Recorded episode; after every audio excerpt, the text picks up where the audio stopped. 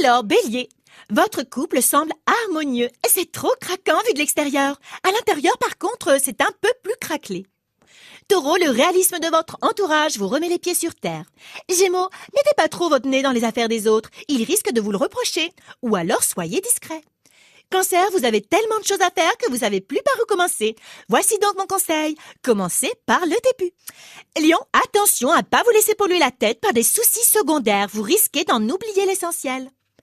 Vierge, les tensions amoureuses s'apaisent tranquillement. Il y a peut-être des galipettes dans l'air. Prenez une douche, on sait jamais. Balance, non seulement vous ne souffrez pas la contradiction, mais en plus vous n'acceptez pas qu'on vous contredise. Scorpion, il vous faut resserrer des liens pour pouvoir avancer. Si on en croit les astres. Parce que moi j'aurais tendance à croire qu'il vaut mieux détacher les liens. Sinon on peut pas avancer quand on est attaché. Capricorne, vous êtes hyper compréhensif, mais beaucoup moins compréhensible. Articulez plus.